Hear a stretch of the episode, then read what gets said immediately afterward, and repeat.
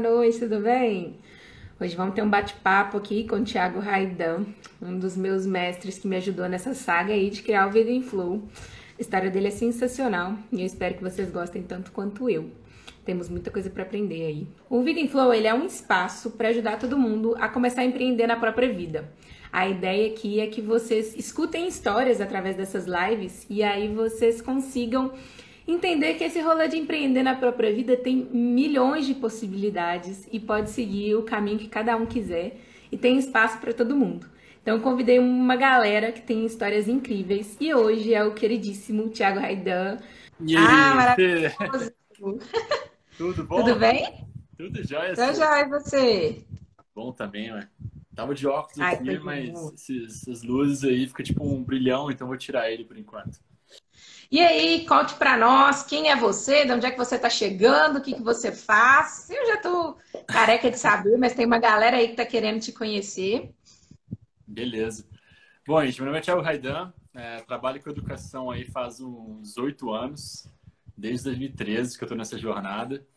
É, pô, sou um ser humano em aprendizado eterno, amo aprender.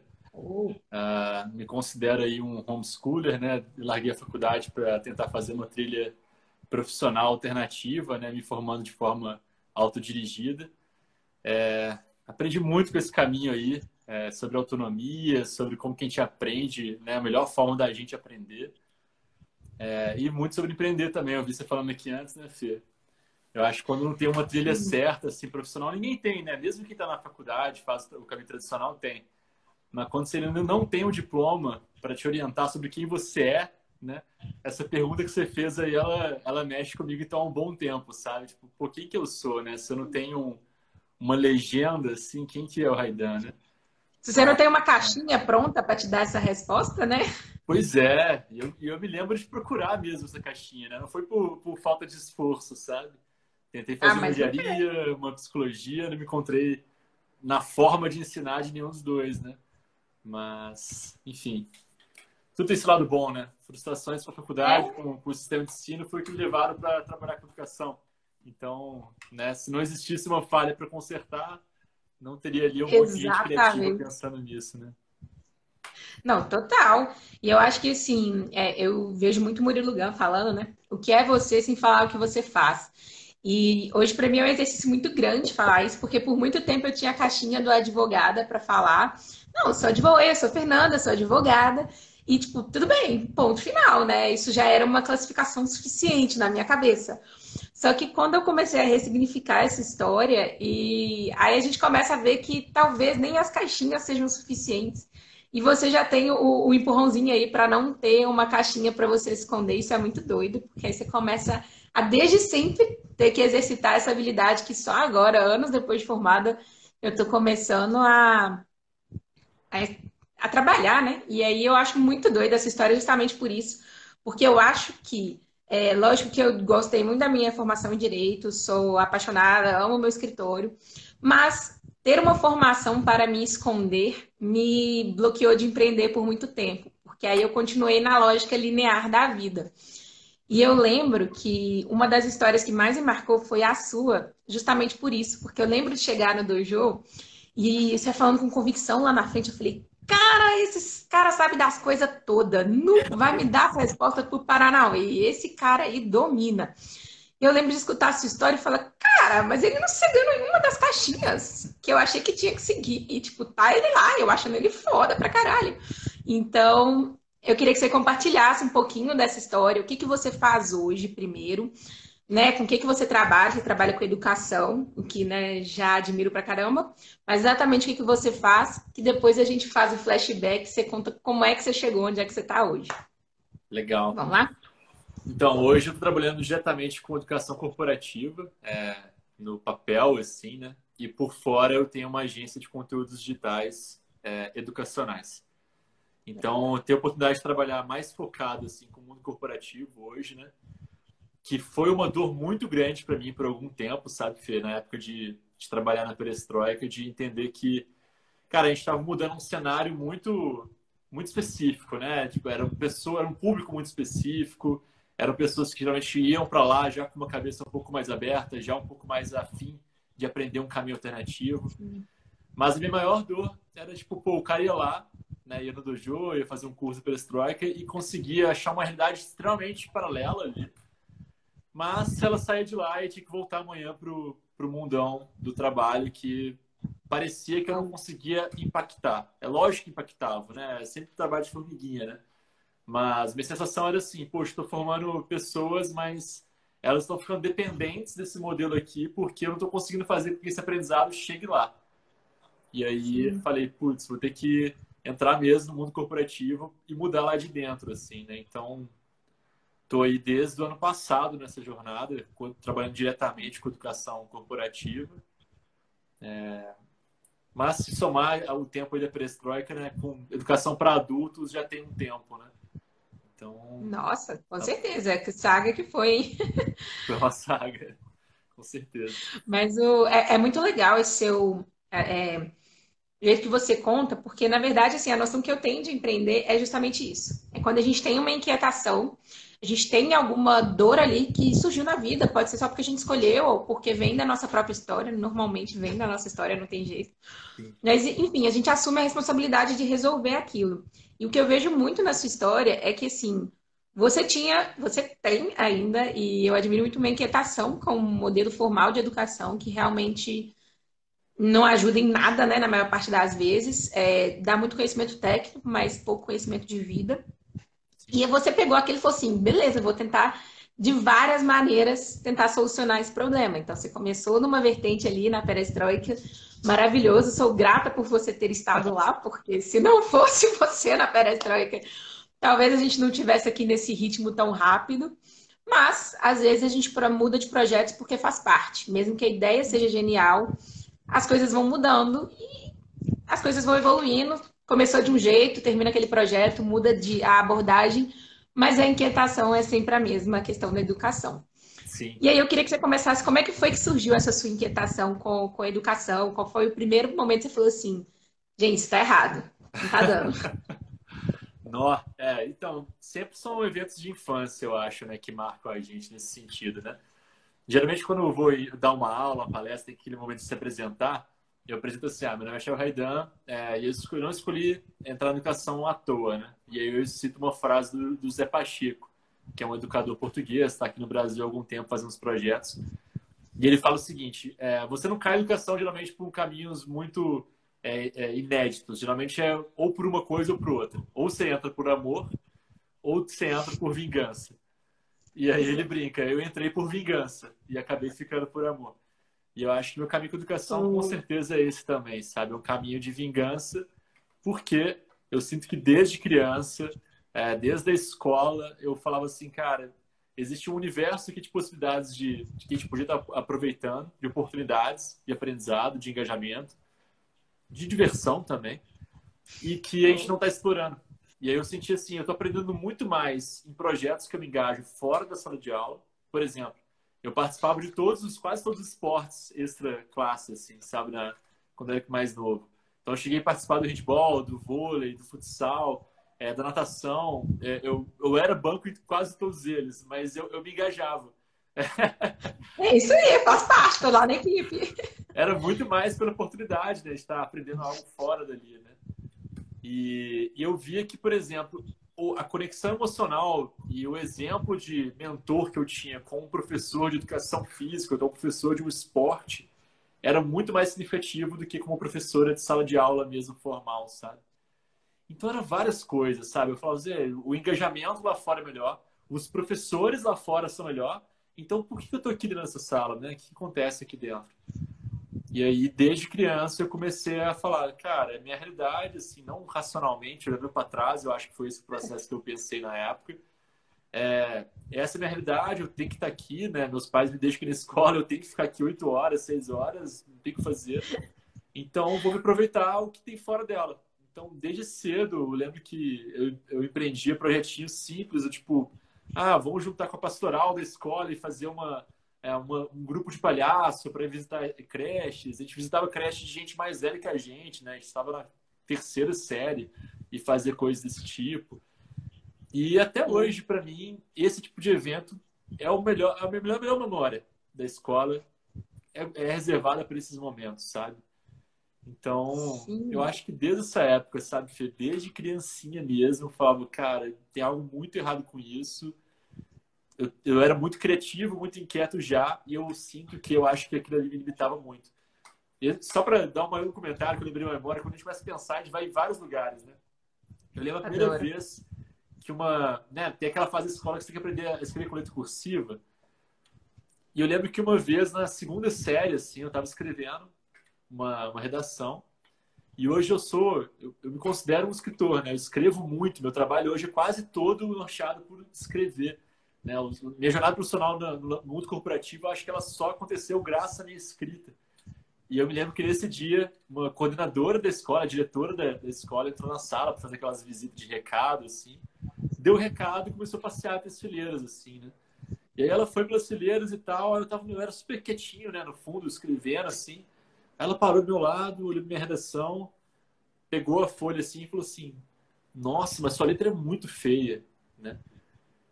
E eu lembro que eu, aquilo mexeu muito comigo, assim, sabe? Porque eu lembro que desde esse dia eu nunca mais escrevi quando eu podia, né? Com letra cursiva. Eu só escrevia com letra de forma. Então você vê que assim, meus cadernos aí para frente, quando não era obrigatório, era tudo em letra de forma, sabe? Então, eu acho que todo mundo guarda um evento desse na escola que, poxa, alguma, alguma pessoa, alguma autoridade, algum adulto poderia ter tido uma influência super positiva em você. Né? Ela podia ter falado, cara, que legal que você escreveu, né? Continue assim. Mas aí ela fez o contrário, né? Ela chegou em público, né, na frente de todo mundo, e falou, cara, sua letra é feia, né? É diretora da escola. Então, Pô, eu coleciono várias coisas, viu, Fê? Se deixar, eu conto vários exemplos de momentos. Adoro!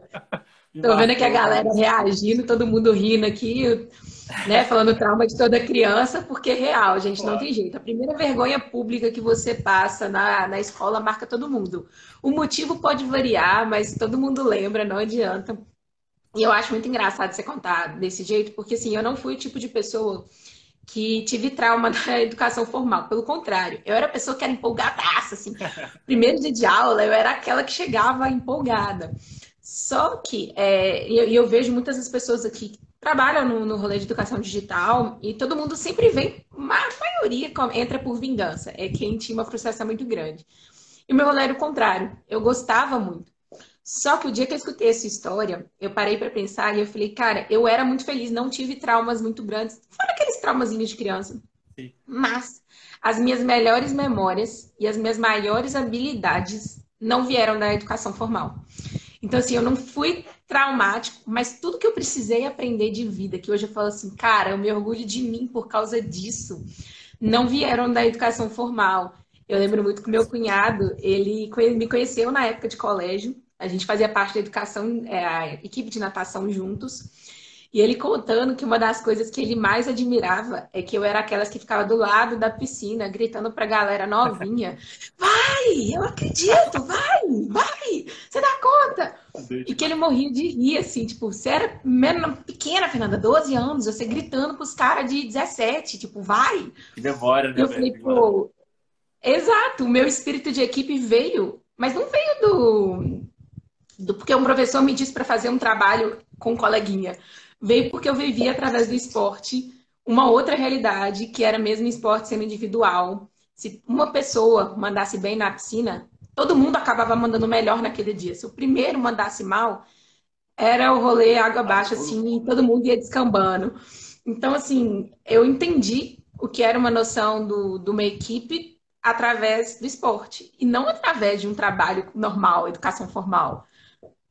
Eu boto fé demais, velho. Eu acho que o esporte tem uma parada, né, Fê? Assim, é, eu acho que por mexer com o corpo, assim, né? Acho que a educação tá muito aqui por muito tempo, né? Então, é, você fica lá o tempo todo na cabeça, cabeça, cabeça. Aí quando você sai e volta com o esporte, você descobre toda uma outra dinâmica, né? De trabalhar em equipe, em grupo, relacionar com pessoas, né? É, existe a questão da competição, né? De uma pressão um pouco diferente ali que na sala de aula não tem essa essa excitação, assim, né? Mas, enfim, é, é. eu, eu, eu, sinto, hoje, olhando para trás, assim, eu, eu vejo que tem vários momentos que eu, que eu olho e falo, tá, aqui tem uma pista do que eu senti falta da educação, sabe? Mas aí a gente olha para hoje, por exemplo, está isolado, né? Todo mundo de casa. E, bom, ninguém preparou, né? Ninguém treinou para saber como fazer então educação nesse modelo aí, sabe? Então, as próprias lives são formatos que eu acho que as pessoas estão aprendendo a usar a favor delas, sabe? Tipo, Sim. aí tem Clubhouse, tem várias ferramentas, mas tudo ainda é um fator de. Tudo parece amador ainda, sabe? A gente está ainda aprendendo isso, saca?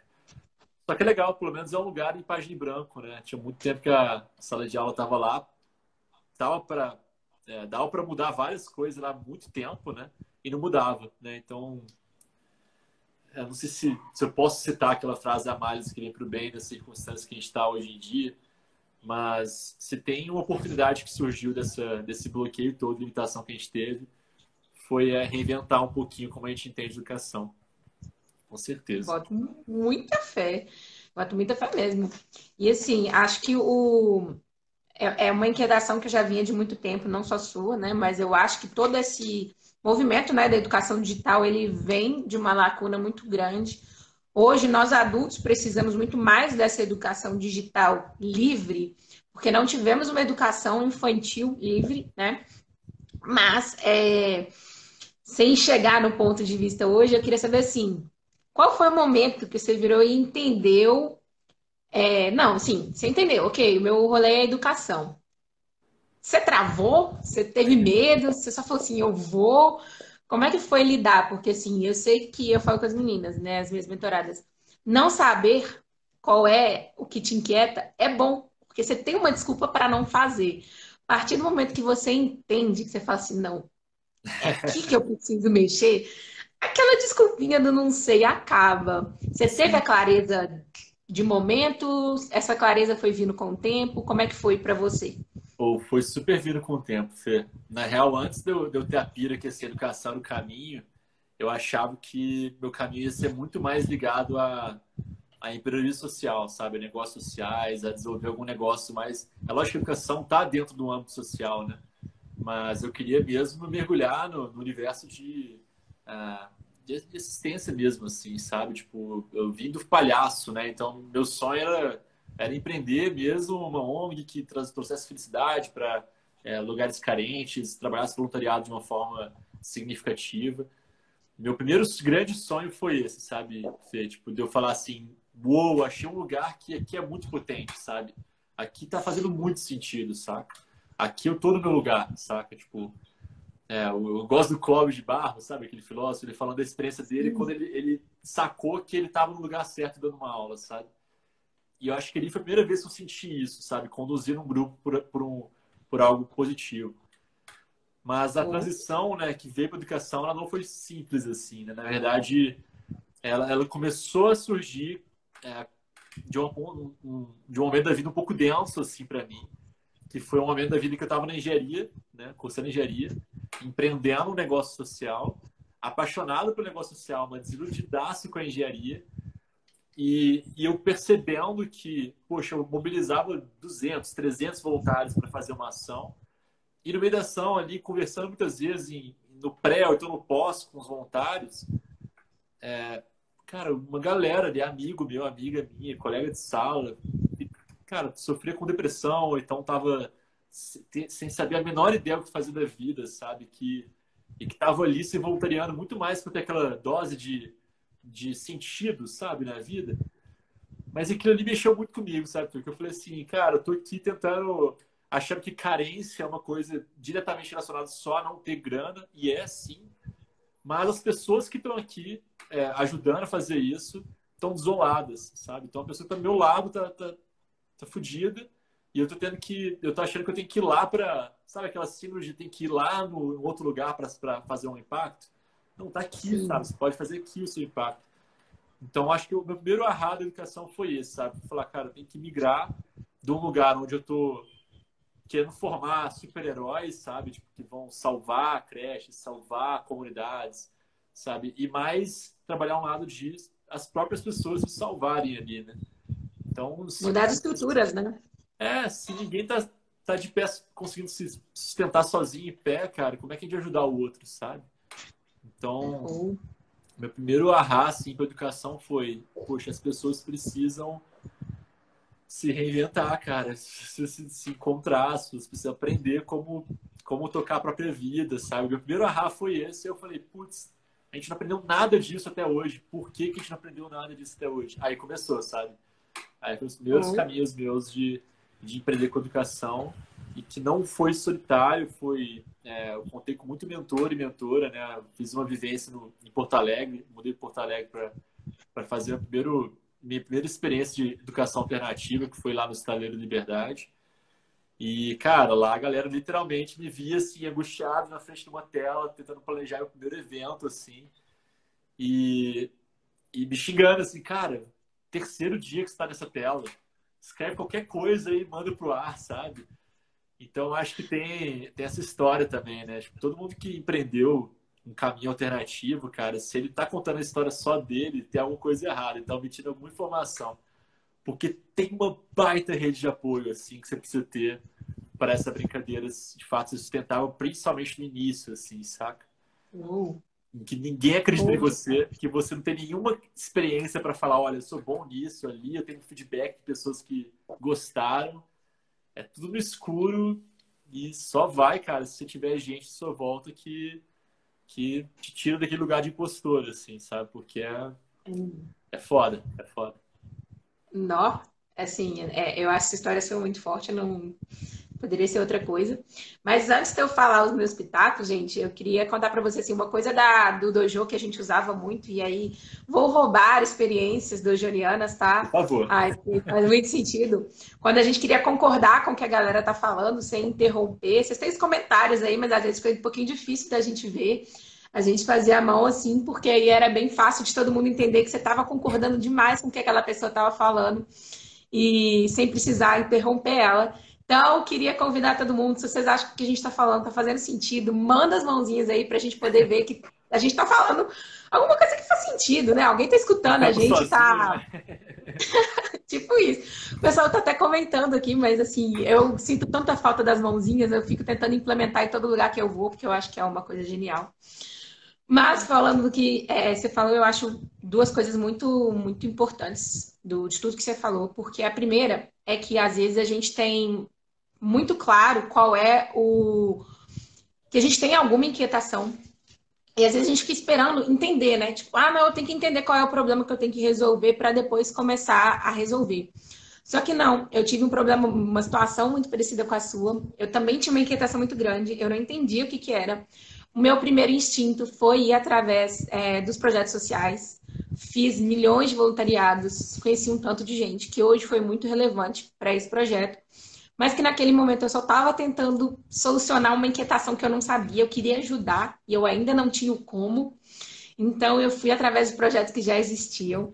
E acho que tá tudo bem, gente. Se vocês ainda sabem que tem uma inquietação, mas não sabem por onde começar, começa. Verdade. Começa pelo projeto social da esquina, começa pela tia que está fazendo um almoço para mais pessoas, aquele seu amigo que está fazendo um bazar, enfim, começa, se coloca em movimento, porque às vezes a pessoa que vai estar naquele projeto social é a pessoa que vai dar aquela frasezinha que você vai falar assim, ah, obrigada, era isso que eu precisava, que eu conectei. Então, assim, projeto social é um lugar muito bom para você conhecer pessoas e abrir sua, sua cabeça. A Ju tá falando aí, né? É, que faz palmas em Libras, adorei, no lugar do, da, do Rô. Mas, enfim, o projeto social meu foi super legal para conhecer gente e abrir a minha cabeça, abrir o meu repertório, ampliar a minha visão. Então, dou super esse conselho para todo mundo. Eu sei que para o Raidan também foi legal fazer essa experiência. Não sei se todo mundo sabe, mas ele fez parte do Engenheiro da Alegria. Então, era esse o, o projeto que ele estava fazendo parte nesse momento. E a segunda coisa é sobre essa parte que você falou da rede de apoio. Eu lembro muito da parte do dojo, quando vocês falaram das tribos né? O futuro está nas tribos. E para mim a chavinha mudou muito quando eu achei a minha tribo. E às vezes a gente fica tentando fazer parte de uma tribo que não é a nossa. E a gente se sente deslocado por causa disso. Só que quando você vai se colocando em movimento, e você vai aglomerando com aquela galera, tipo assim, pô, essa galera pensa parecido comigo. É tão bom, é tão. É a primeira vez que você se sente realmente pertencente a um lugar que faz tudo ficar mais fácil. Então, às vezes, se você não está sentindo que você tem apoio, se você está sentindo falta dessa rede, algo me diz que você está na rede de apoio errada, que você tá só não achou sua tribo ainda. Então, rever aí, ver se você está na tribo certa, se aquela galera compartilha dos seus pensamentos, assim, né? Pô, total, Fê.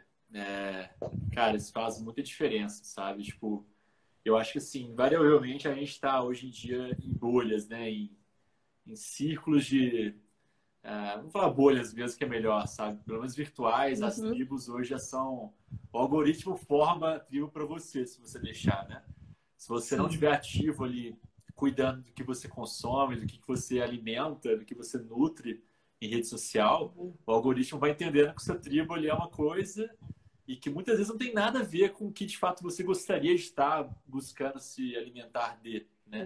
Então, é, o algoritmo, por exemplo, ele pode estar te alimentando em vez de, estar formando uma tribo dos seus sonhos, está formando tribo dos seus medos, né? Então, em vez de você estar tá tendo pessoas à sua volta que dão um eco porque você tem coragem, do que você tem de bom, você tem uma galera que está fazendo um eco sobre o que você tem de segurança, o que você tem de ruim, sabe? Então, você fica ali, caraca, eu já acordo. Ontem eu concluí que eu vi ser uma insegurança. Eu acordo no outro dia relembrando dela. Aí você fica o tempo todo ecoando aquilo ali. Então, acho que a gente tem que cuidar muito disso hoje em dia, sabe, Fê? Tribo, naquela época, acho que ela, ela ainda tinha um pouquinho de de livre-arbítrio nosso ali, de tipo, saca? Cara, a gente constrói nessa rede, sabe? A gente vai lá e faz e tal. A rede é a sua, é a sua zona de influência, é onde você, as pessoas que você mais conversa. E, pô, hoje em dia é mais do que isso, é mais que quem você conversa, é tipo, é quem você escuta, é quem você dá um like, é quem você acompanha, se segue, você não segue, enfim. É, o bicho tá pegando, assim, sabe? Se não deixar, a gente vai entrando no assim, que tem nada a ver com a gente, né?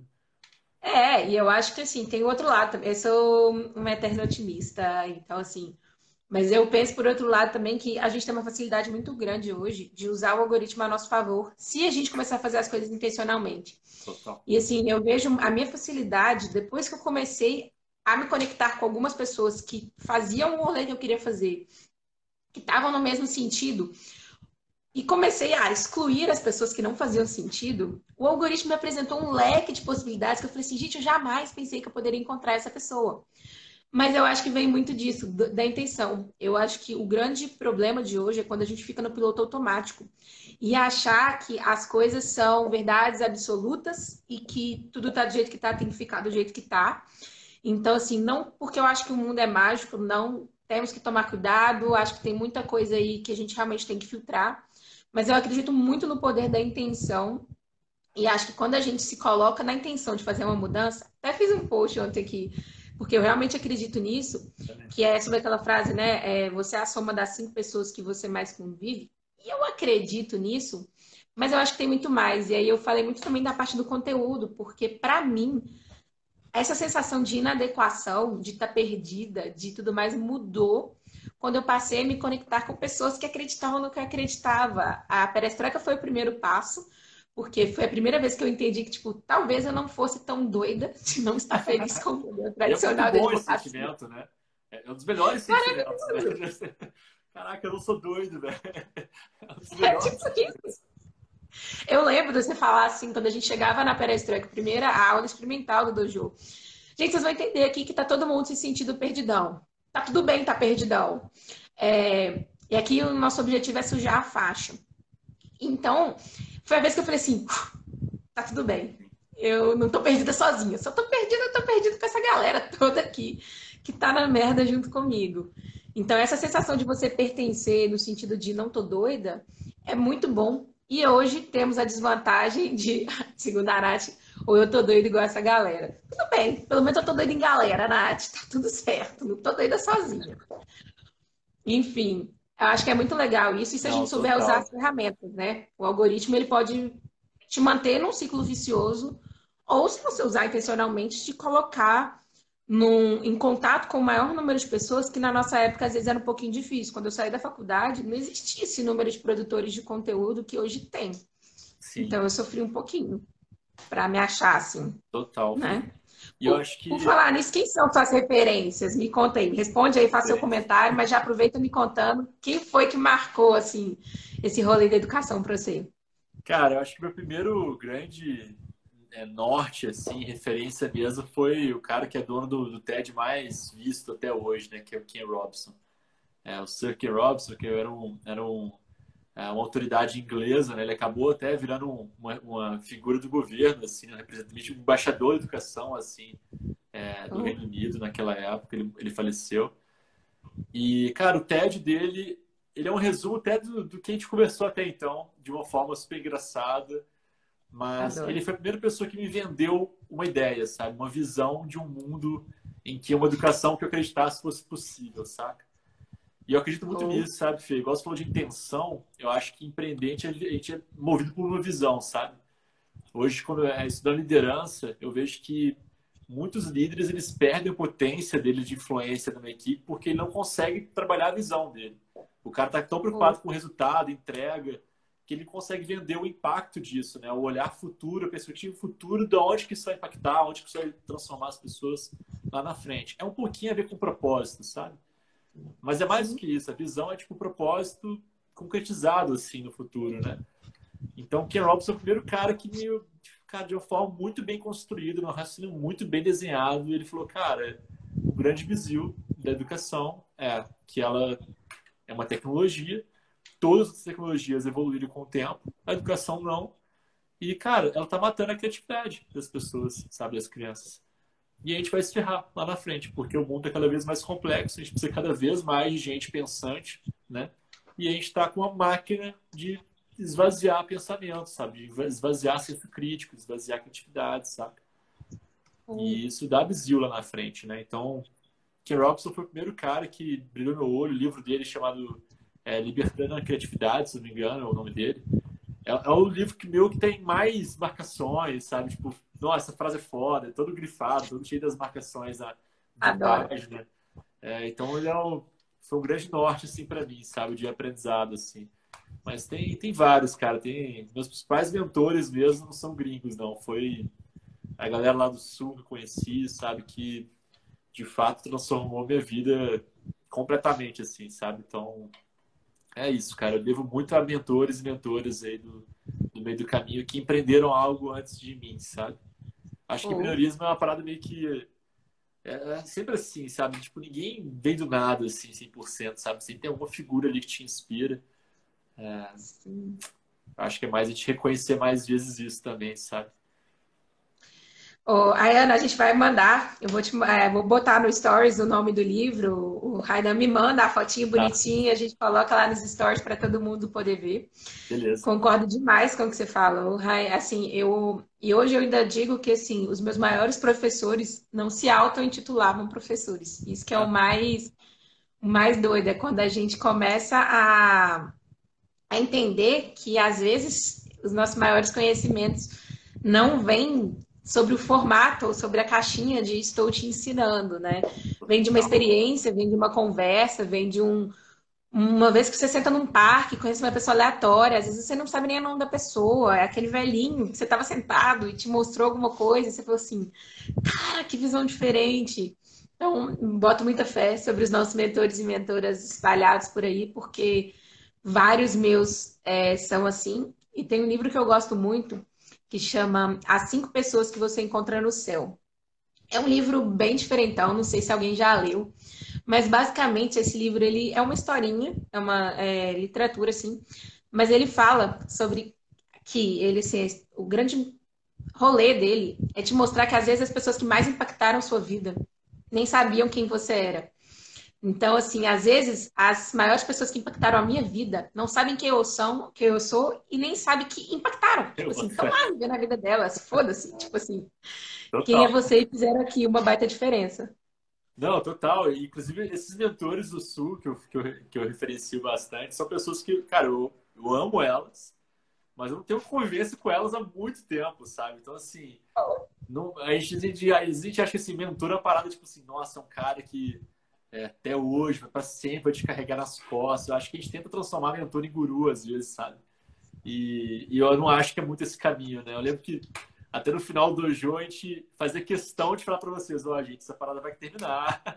Daqui a pouco, daqui a pouco não vai ter mais essa infraestrutura aqui. Então, comece a construir seus próprios castelos aí, suas próprias zonas de, né, de aprendizagem, porque o, o Dojo é mais um exemplo, né? Mais uma porta de entrada para uhum.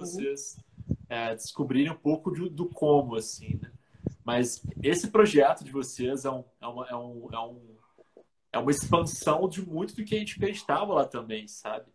Então é legal oh. ver, tipo assim, o, o para mim o Dojo, ele tá mais em ações como essa, sabe, Fê? Do que no que a gente falava lá em aula, ensinava, e os quotes, as citações que ficam. Eu acho que é muito mais o que cada um conseguiu fazer com isso do que uhum. o que a gente falava lá em sala, sabe? Porque falar por falar, uhum. né? Por isso é só um bando de dois filosofando sobre a vida lá, sabe? É, não era só isso que a gente queria, né? A gente não queria só sonhar, a gente queria fazer também, né? Mas é. Mas uma das coisas que eu falo muito com, com o Lucas, né, assim, é que a gente entrou por motivos diferentes no dojo. Vamos oi, pessoal do, do chat. Maravilhoso. A gente entrou por motivos diferentes no dojo. Eu entrei com uma vida pessoal ok e uma vida profissional completamente bagunçada. Ele entrou com uma vida profissional ok e uma vida pessoal toda bagunçada. No meio desse rolê, se encontramos ali com amigas em comum, Paulinho e Carol aí que nem sabiam. É... Enfim, o Dojo é, foi essa porta de entrada para muitas coisas. E o mais legal é que às vezes esses convites que a gente faz a mudança, que era o que é que para mim é o que o dojo é, significa mais, vem de formas diferentes para cada tipo de problema que você tem. Então, é mais um convite para você fazer com o que você precisa. Eu precisava solucionar uma coisa, ele precisava solucionar outra, mas nesse bem bolado das dores de cada um dos dois, surgiu esse novo projeto que é tipo assim, nosso xodó e quero que dê muito certo daqui para frente porque na vida empreender é, é isso, assim, quando você pega para empreender, sem ser um negócio, vai empreender na sua vida, é você ir testando, aí criando um projeto, aí validando, pega um negócio que está te incomodando, expande aí o maior número de possibilidades que você conseguir, de tudo que você poderia fazer para solucionar isso. Escolhe uma e fala, vou testar. Essa aqui já não é a nossa primeira, tá? Os dois já tivemos algumas rodadas aí de outras tentativas, mas finalmente encaixamos uma em comum, que ficou linda, assim. Na nossa visão, a gente sou suspeita, tô aqui. Tá mas... muito legal, gente. Tá muito bonito. Como que eu faço. Sério? E assim, acho que o, o rolê muito legal é isso, quando a gente faz o convite, que é o que você tá falando. O Dojo era um convite. Ah, total. E assim, a gente aprendia, a gente, né, facilitador, quem conduzia, aprendia muito, assim, sabe? É uma parada que mudou a nossa vida também, né? É, A gente também levava questões pessoais e profissionais lá para dentro, né? Tiveram turmas que, que acompanharam fases mais stresses possíveis minhas de relacionamento e por aí vai, sabe? Então, eu, eu acredito muito nisso, sabe, Fino? Tanto que é, a educação é muito mais ligada a uma zona de aprendizagem, tanto que você consegue construir um, um ambiente em que o aprendizado ele, ele tem sustentação para acontecer, é, do que a figuras, sabe? Do que é o professor ensinando alguém, é, sabe? Tipo, o mentor ensinando a mentorada. Eu acho que é muito mais um ambiente do que é, habilidade, necessariamente só a habilidade técnica do, do, professor, por exemplo, algo nesse sentido. Assim. É importante também, mas é, até para construir a ambientação, o professor ter algumas habilidades, mas aí até fazendo um gancho que a gente falou lá atrás, Fê, do trabalho é, social e de projetos que a gente nem sabe por que a gente está empreendendo, é, eu gosto da visão do, do Neil Gaiman. Não sei se vocês lembram que a gente mostrava um vídeo dele no, no dojo. O Neil Gaiman é um, é um quadri, quadrinista, né? Um, um, cara que escreveu Sandman, né? ele é um americano, escreveu é, Deus Americanos. Escritor também, é, cartunista, né? Quadrinista. E ele fala, tem, um, tem uma palestra dele que é muito foda numa formatura, depois procurem aí, Neil Gaiman, é, uhum. que ele fala é, Make Good Art, que chama Faça uma boa arte, né? Que é o nome do vídeo. E, ele fala. Já colocou aí. Oi? A Nath já colocou aí, ó, para quem quiser ah, saber, ah, gente. Mas é interessante porque ele fala uma coisa assim, cara, na minha vida profissional, assim, eu escolhi trabalhos que não eram, tipo, meus sonhos, saca? Não era, tipo assim, cara, para ser isso aqui porque é meu tesão da vida, assim, sabe? E eu acho que muitas vezes a gente, na hora de fazer escolhas profissionais, ainda mais quando a gente está começando a empreender, e eu lembro quando eu comecei a empreender que, assim, eu tinha um perfeccionismo muito grande, assim, sabe? De querer fazer o trem já muito foda. E a realidade vai te dando um tapa na cara, saca? É, e aí você tem que entender que, assim, cara, o primeiro empreendimento, por exemplo, a Horta, que foi o que veio antes do Dojo, a Nath participou da Horta, por exemplo, é, que está aqui nos comentários. cara, a Octa tinha várias coisas que eu ficava frustrado, que eu queria que fosse melhor, sabe? Que a gente conseguisse fazer de uma forma uh, mais profunda, com mais experiência e tudo mais, sabe? Mas hoje eu olho para trás e vejo que a Octa não foi sobre os resultados que eu consegui fazer, foi sobre o que eu aprendi no processo, assim, sabe? É, oh.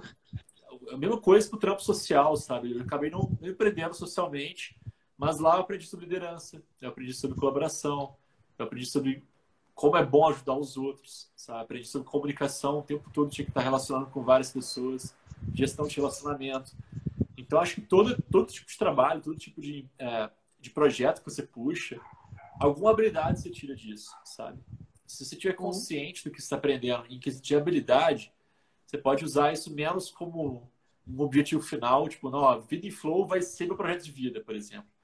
E mais como, cara, Vida em Flow hoje é uma plataforma para aprender as coisas que eu quero aprender na minha vida hoje, sabe? Ponto, cara, sabe? Não é sobre a imagem, se deu certo ou não deu, é sobre o processo mesmo, saca? Não é sobre verdades eternas, né? É sobre é. verdades temporárias. Então, assim, essa é a minha verdade hoje, é o que eu tenho mais sincero para oferecer para o mundo, para servir assim. E eu gostei muito de uma parte que você falou, porque a gente, quando foi tentar entender né, o que seria o Vida em Flow, para mim ficou muito claro que seria um espaço. Justamente porque eu não me sinto na, na posição de professor de ninguém. Eu tenho alguns repertórios a mais que às vezes a pessoa não tem, mas que a pessoa vai vir e vai me apresentar outros que eu não tenho. E o meu objetivo aqui é criar um espaço em que fique todo mundo confortável para criar, confortável para compartilhar, compartilhável, assim, para compartilhar mesmo seu repertório, sua habilidade, o que você tiver para oferecer. Porque eu acho que o mundo às vezes precisa disso, assim, menos postura de eu te ensino e você só aprende, e mais relações fluidas, né? Eu tô, te, eu tô aprendendo e eu tô ensinando ao mesmo tempo. E sair dessa postura de eu sou uma coisa, eu sou outra. Então, assim, se você está na posição de aluno, você pode muito bem ensinar, então não se cale, vai lá, compartilha o que você tem para oferecer, que às vezes o que você tem para oferecer é exatamente o que aquele ambiente precisa. E se você é professor, assim, se cale de vez em quando para escutar o que as outras pessoas estão falando, porque tenho certeza que seus alunos têm muita coisa legal. E eu falo isso muito com as minhas é, mentoradas, que, cara, o que eu aprendi com elas, assim, e o que elas já me ensinaram nessa vida, eu não tenho gratidão no mundo para falar. Então é muito disso, a gente se colocar à disposição. Ah, a Ana colocou aqui, né? Processo que é progresso, e é isso. Eu tô indo para frente do jeito que dá. Se não for com o ponto final no Vida em Flow, vai ser em outro projeto que eu vou levar muito do que eu aprendi no Vida em Flow e tá tudo bem. Mas é isso, a gente criar espaços, e aí não importa se você está empreendendo com um negócio disso, crie um espaço qualquer lugar na sua vida, pode ser dos seus amigos, pode ser na sua família, mas que compartilhar seja possível, porque e esse é o propósito aqui dessas lives, que eu acho que quando a gente compartilha o que cada um tem para oferecer, a história muda de figura, assim. Então, tem nem palavras. Eu queria fazer um comentário, porque assim, às vezes alguém que esteja assistindo a gente deve estar achando que talvez, né? Que a gente é um unicórnio feliz, assim, muito crente, muito, muito apaixonado pelas ideias, muito Oh. Muito inspirado, assim. E assim, cara, a gente tá aqui num encontro de dois amigos, né? Que, tipo, pô, adora Fê. É... Então a gente tá num momento de inspiração, né? Empreender não é Sim. é todo dia nessa frequência, tá? Tem dias que o pau quebra, tem dias que a gente não tá bem, tem dias que a gente duvida da gente. Mas eu acho interessante é, a gente estar tá positivo sobre isso, porque eu acho que empreender tem, tem um lado desse. É, tem um lado do que você falou de intenção, sabe, Fê? Do tipo, empreender é uma postura que necessariamente tu tem que colocar, você tem que se colocar vulnerável, você tem que se colocar em risco, você tem que colocar na arena, sabe? Gosto como a, a Brené Brown fala, sabe? Tipo, cara, eu quero conversar com quem tá na arena, sabe? Com quem tá botando a cara tapa, com quem tá, de fato, uh, se expondo, né? Ao julgamento e por aí vai. E eu vejo que, assim, Cara, a gente está hoje num momento muito difícil que a gente está na vida, né? A gente precisa muito empreender várias situações, relacionamentos, conversas difíceis, é, muitas coisas, né? Que a gente tem que tomar decisão hoje em dia para a gente estar numa vida com sentido, mesmo gente, principalmente por a gente estar limitado, né? E eu vejo que, cara, eu, a gente muitas vezes a gente não faz algo, não consegue sair do lugar. Cara, não é por não estar tá pronto, não é por é, não é geralmente quase nenhum dos justificativos que a gente cria pra gente, sabe? geralmente é por o que acontece no meio desse, dessa, dessa intenção, sabe? Se eu estou de fato entendendo a intenção do que eu quero fazer, é, mais do que tudo é tipo uma percepção da realidade que te trava ou que te bota para frente, sabe? É, eu queria recomendar um, um livro para vocês, não sei se faz sentido, mas que ele, uh, ele é baseado na psicologia adleriana. Tá? O Adler foi um cara que chegou a estudar com Freud e tal, mas ele não tem é uma linha diferente da, da, da psicanálise, né? A psicanálise tem uma, um papel fundamental em analisar a tua história pelo passado, né? E ele tem muito olhar de pensar sobre sua vida para o futuro, assim, né? É, e antes de mais nada, é, as duas são complementares, né? Passado e futuro é, é importante refletir sobre os dois. Mas é uma, é uma percepção curiosa da, do olhar dele, porque chama A Vontade de Não Agradar esse livro. É uma leitura um pouco mais lúdica da teoria é, da psicologia dele. E eles falam muito que, assim, geralmente, onde a gente se trava é nessa origem do pensamento, sabe? É tipo, é, é qual que é o discurso que a gente cria para a gente mesmo para a gente se manter num lugar de merda, sabe? Ou é um discurso, sabe? É a intenção. A intenção é, eu, geralmente você, tipo, por exemplo, eu tô, pô, tô num lugar, uma merda aqui, tô, tô, tô travado uma semana aqui, não consigo criar nada. Eu tenho essas semanas, né? Geralmente, quando eu consigo sair desse lugar, além de terapia e outras coisas que são importantes para a gente sair desse lugar, mas geralmente a virada de chave acontece você consigo mesmo ali, comigo e, e é, em consonância com o que o Adler fala, geralmente acontece quando eu, eu mudo essa chave do, cara, qual é a narrativa que eu estou vendendo para mim mesmo, sabe? De repente, você começa a vender a narrativa para você que a vida é mesmo difícil pra caralho, que o mundo tá mesmo acabando, que a gente não tem nada que a gente pode fazer mesmo, que a gente é super impotente, que nada vale a pena, que a gente tá perdendo o jogo, sabe? Tipo, a gente cria várias narrativas, né? E, cara, tem várias coisas que estão acontecendo no mundo que, que são muito negativas, né? Mas a leitura de como que você se comporta no dia a dia é sua, sabe? E eu acho que empreender diz muito sobre postura, diz muito sobre leitura, sobre comportamento. É, só acho importante falar isso, gente, porque minha vida é muito oscilante. Né? Minha vida ela tem dias muito difíceis, depois dias mágicos, assim, dias muito criativos. E é, eu não sei, eu acho que talvez o, o ideal da vida é ser, entender que ela é uma montanha russa e não uma, uma, uma coisa reta. Nem só reta, só tô feliz, feliz, feliz. Nem só tô triste, triste, triste, sabe? Não vejo uma narrativa nem de que tudo tá certo, nem de que tudo tá errado, sabe? O empreendedor, o, o, o empreendedor ele tá no meio, saca? Vai ter dia que tá tudo certo, dia que tá tudo errado. Dia que tá tudo certo, dia que tá tudo errado. Eu acho que é mais isso do que, nossa, sou um lixo, não, não consigo fazer nada, puta que pariu e o outro lado, nossa, eu sou foda, não tem nada para fazer mais para aprender, já zerei a vida. Acho que do, são dois lugares que, cara, eu realmente acredito que ninguém merecia estar, saca? É, e eu acho que o, a lente empreendedora, ela traz talvez uma, um estímulo ali de você romper um pouquinho esses papéis que a gente vende pra gente mesmo, assim, saca? Não sei, pra mim foi minha salvação, saca? Mas sei que não é para todo mundo, não é uma realidade que cabe pra todo mundo, mas para mim foi. Eu, é, algumas coisas que, assim, eu penso muito sobre esse tema. A primeira é que eu penso muito que qualidade de vida é sobre a média dos seus dias, não é sobre um dia. Então, toda vez que eu falo com as meninas aqui, tipo assim, sobre uma vida em flow, não é sobre uma vida mágica. Tipo, não existe uma varinha mágica para botar a sua vida perfeita em algum momento mas é sobre a média dos seus dias estarem te levando mais para frente, que para mim é o fluxo da vida, do que para trás. E aí eu acho que isso para mim hoje é o que me mantém muito sã, muito feliz e pessoalmente realizada com todo o caos que está acontecendo, mesmo quando eu abro né, vejo uma notícia e falo assim, cara, não é possível. E dá, vai aqueles assim, cinco minutos de ódio da vida, do que está rolando, de raiva, de assim, indignação. E aí, quando eu me reconecto com o que eu estou fazendo, com o fluxo da minha vida, com a média dos meus dias, que é o que a gente pode usar, assim, de, de repertório, eu fico tão feliz com a média dos meus dias hoje. E aí eu acredito muito que realmente a gente tem essa montanha russa. E, e para mim, eu uso muito essa analogia para explicar para as meninas que existem aquelas montanhas russas que são boas, que você fica desnorteado, que você vai lá embaixo, mas que no saldo você sai felizão. E aquelas que você sai assim, esgotado, você fala, mas que, que eu fui enfiar de ir nesse lugar? Que lugar desconfortável, que lugar ruim, né? Então, assim, existe uma montanha-russa boa e existe a montanha-russa ruim, e é sobre a média. Se na média a sua viagem de montanha-russa tá ficando com saldo positivo, gente, Mara, se não tá, bora repensar isso aí. Porque eu lembro muito do nossa aula que a gente teve ali com o Oswaldão, né? Maravilhoso, que mudou minha vida toda. Que era sobre o paradigma da abundância, sabe? Eu não acho que só existem coisas boas, mas eu acho que o universo é tão repleto. Uni... Acho que assim, a gente precisa, às vezes, é mais trabalhar realmente isso que você falou, de quais são as historinhas que a gente está se contando, porque por muito tempo eu me contei as historinhas da escassez. Eu achava que só existia um caminho para eu seguir, eu só achava que existia uma possibilidade, um roteirinho para seguir.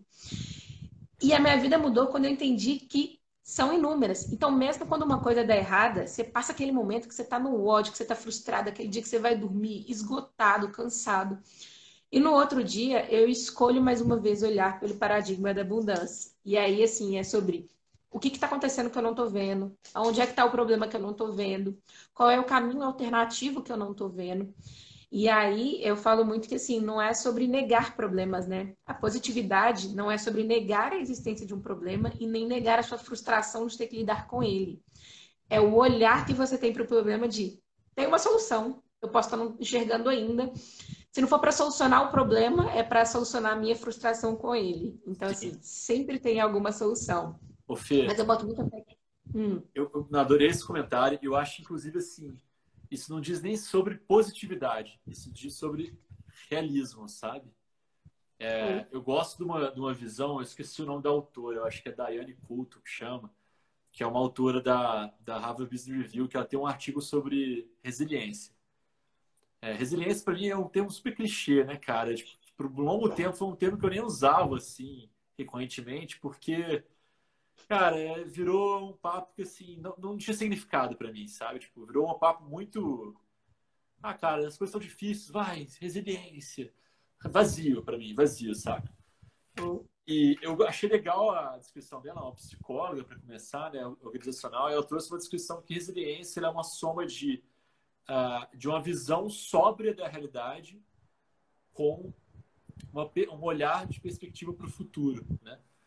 Mas o mais doido é uma visão sobra da realidade. E aí ela dá o exemplo, de, por exemplo, do Victor Frankl, que foi aquele cara que, aquele psicólogo que escreveu depois o um livro sobre é, o sentido da vida, o psicólogo preso numa, num campo de concentração, a, a mulher dele morreu, os filhos dele morreram, e ele ficou lá preso no campo de concentração e ele escreveu um livro sobre como que ele poderia buscar sentido de momentos extremamente é, de, de profundo sofrimento, né? Como é que uma experiência de um campo de concentração podia trazer algum sentido para ele, né? E aí o cara escrevia em papel de pão o livro, né? Depois publicaram e hoje é um dos livros mais foda que tem nesse sentido. E eu acho legal o olhar que ele, ele traz para isso, porque assim, eu acho que hoje em dia a gente não está tendo uma visão muito sobra da realidade real oficial. Eu acho que cada dia a gente acorda e a gente recebe como se fosse uma carta de qual é, qual é o script do dia de hoje, sabe? Como é que você tem que se sentir hoje? Ó, é isso aqui, ó Aí passa no seu feed. Aí eu falei da questão do que você consome, sabe? Mas eu acho que assim, é o que você falou. A montanha-russa, ela tá tudo bem. A vida é de montanha-russa. A minha grande preocupação é que às vezes a gente está vivendo uma montanha-russa que nem a nossa, saca? A gente está oh. seguindo um roteiro que não é nem nosso, saca? A gente acorda e uma pessoa te falar como você tem que se sentir hoje, o que você tem que se preocupar com hoje, qual que é as noias que você tem que ter na cabeça hoje, quais são os seus problemas para hoje, sabe? Cara, quando você para pensar no fundo, no fundo, no fundo, muitas dessas coisas não, são problema seu, porque você não tem nenhum controle sobre elas, sabe? Aquilo não é a sua jornada mesmo, sabe? É, por, por, exemplo, política é uma coisa que eu tenho olhado muito para isso, assim.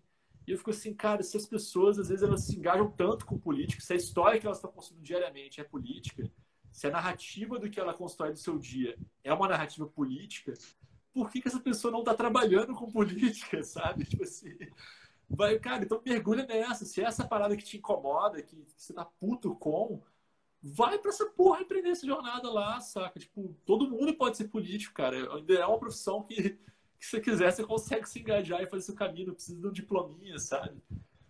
então, acho assim, a gente tem que tomar muito cuidado, sabe, filho, de qual que é, primeiro, qual que é as narrativas que a gente está seguindo, como que ela, as narrativas emocionais que a gente está seguindo, e, e, qual que é a nossa mesmo, sabe? É, você falou uma coisa curiosa de quando dá um pane, você parar e você fazer algumas perguntas para você e tal.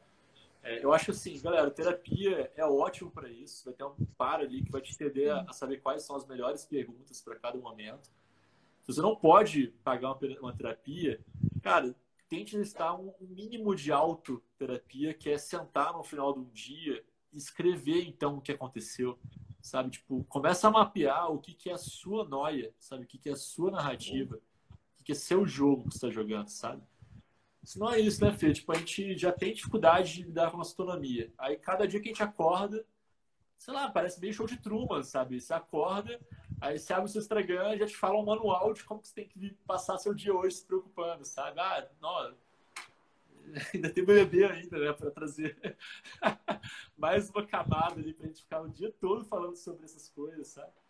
Não, nós vamos ter que voltar e fazer mais umas 50 lives, que o tanto de ideia que eu já tive com esse papo não vai ter jeito. Nós vamos ter que te convidar mais milhões de vezes. Fui muito longe, mas, assim, bom, mas é, eu acho que tem um pouquinho disso, assim, sabe? Cuidado que a gente está uhum. contando pra gente, né?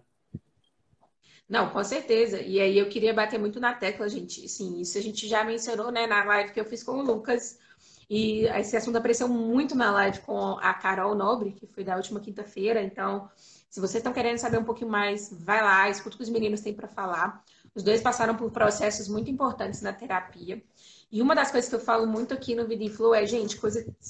questões de terapia são questões de terapia. Tá precisando de ajuda? Procura. Saúde mental é o primeiro passo. Antes de eu começar a entender, antes de eu começar a empreender, eu fui, fiz terapia por muito tempo, até para entender quais eram as questões, para clarear um tanto de coisa. Mas lógico que não é suficiente, porque tem coisa que você vai entrar na vida. Só que você só consegue entrar no jogo de ser feliz se você está bem, se você está saudável, e se sua mente está capaz de aprender todo um novo repertório.